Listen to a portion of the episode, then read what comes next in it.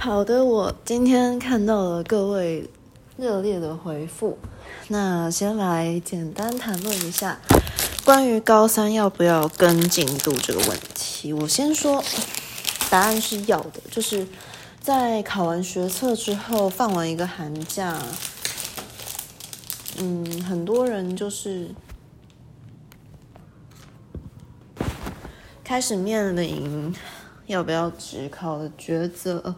要不要分科测验的抉择？要不要 重，甚至是要不要报名重考班？或者是，哎，我的志愿到底该怎么填？我怎么不知道自己的兴趣专长在哪里？那我的学习历程档案啊，那我的自传要怎么写啊？然后我的那个预阶啊，成绩还没出来，一切都很不确定，然后也不知道到底要不要考职考，所以会衍生出一个问题。应该说，无论如何都要面对一个问题：是到底我这就是一天十个小时的上课时间，我都要跟着学校老师的进度走吗？那难免很多人会觉得这样是否太浪费时间？那我认为，要对于会就是在意什么，要不要跟高三的进度，要不要跟着高三的进度走这个问题，我觉得这是个。很不负责任的问题。那我先来讲为什么我认为不是，就是应该说为什么你应该要跟高三的进度。第一点就是学习学校教育，学校教育的目的就是让你练习把没有意义的事情做好。上大学后只会更加的忙碌，你会有很多事情要做。那你毕竟。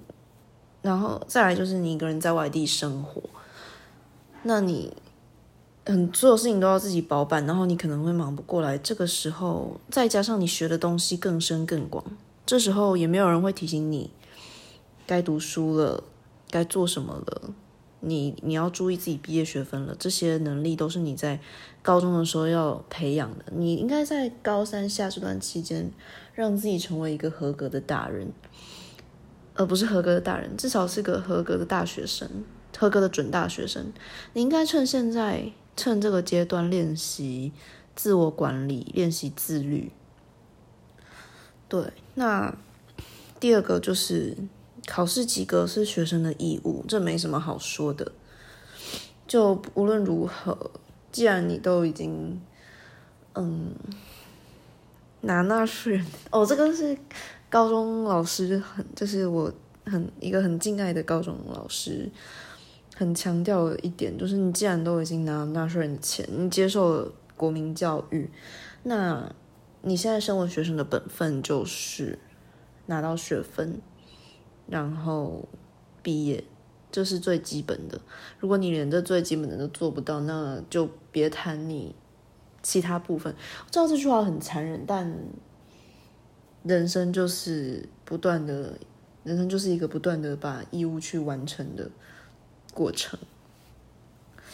还有一个应该要跟着高三进度走，读高三进度的原因是大学衔接问题。呃，这个问题不是每个人都会有，像是很多人会说：“哎，那我我要跨考社会组了，我是自然组，那。”高三下选修课的内容，我以后这辈子都不会再碰到了。那我为什么还要跟进度，对吧？那就回到这比较单纯，就是回到第一点的问题，就是毕竟考试及格就是学生的义务，拿到学分就是你呃毕业了。就讲的最简单，就是你至少要把毕业做到。如果你连高中的毕业证书拿不到，那也不如果你还是用一样的态度去面对大学。的课业的话，那我不晓得读大学有什么意义，不就只是换一个地方混而已吗？这样讲有点难听，但这就是事实。会这样，会用这样子比较严厉的口吻，也只是希望你可以好好想你自己是为什么要跟这个进度，或是为什么不跟这个进度。大学衔接问题，教授们都会说。这你们高中老师应该都有教了，这样你们自己回去看看就好。我只提几个比较延伸的概念，比较进阶的概念。那高中老师都会说，哎，这你们大学之后会再遇到，所以 这你们现在最好听一下。那既然他们都这样说了，那现在不学，什么时候要学？对吧？嗯，还有一个原因，大学端要求高中生附上高三期末考成绩，呃，高三的两次期中考成绩，就是现在大学端也会要求高中生的在校成绩。那如果你在校成绩没有拿出来，那不就吃亏了？那吃这个亏，我们都不知道会有什么样的后果。所以我认为，无论是以保守或者是积极的角度，都应该把高三的进度顾好，而不是全部摆烂。毕竟摆烂或是逃避，没办法解决任何事，也没办法。让人生变得更好，没办法让你自己变得更好，所以很多人会鼓吹说上课没有用，这样子没有意义。那我必须说，只要不是以一个认真面对的态度去做任何事，那任何事都没有意义。对，以上今天比较严肃一点，因为很多人可能会在这个阶段面临很大的。挫折感，那会想要干脆放弃一切，但我必须说，无论再怎么痛苦，放弃都不会是一个选择。它可以是一个选择，但绝对不会是你应该要去选的那个选择。那你现在放弃了课业，接下来你要放弃什么？放弃你的二阶嘛？那你放弃二阶，你要再放弃分科测验吗？你放弃分科测验之后，你重考再来一次，不是一样痛苦吗？那你不想这么痛苦，难道你要放弃你的人生吗？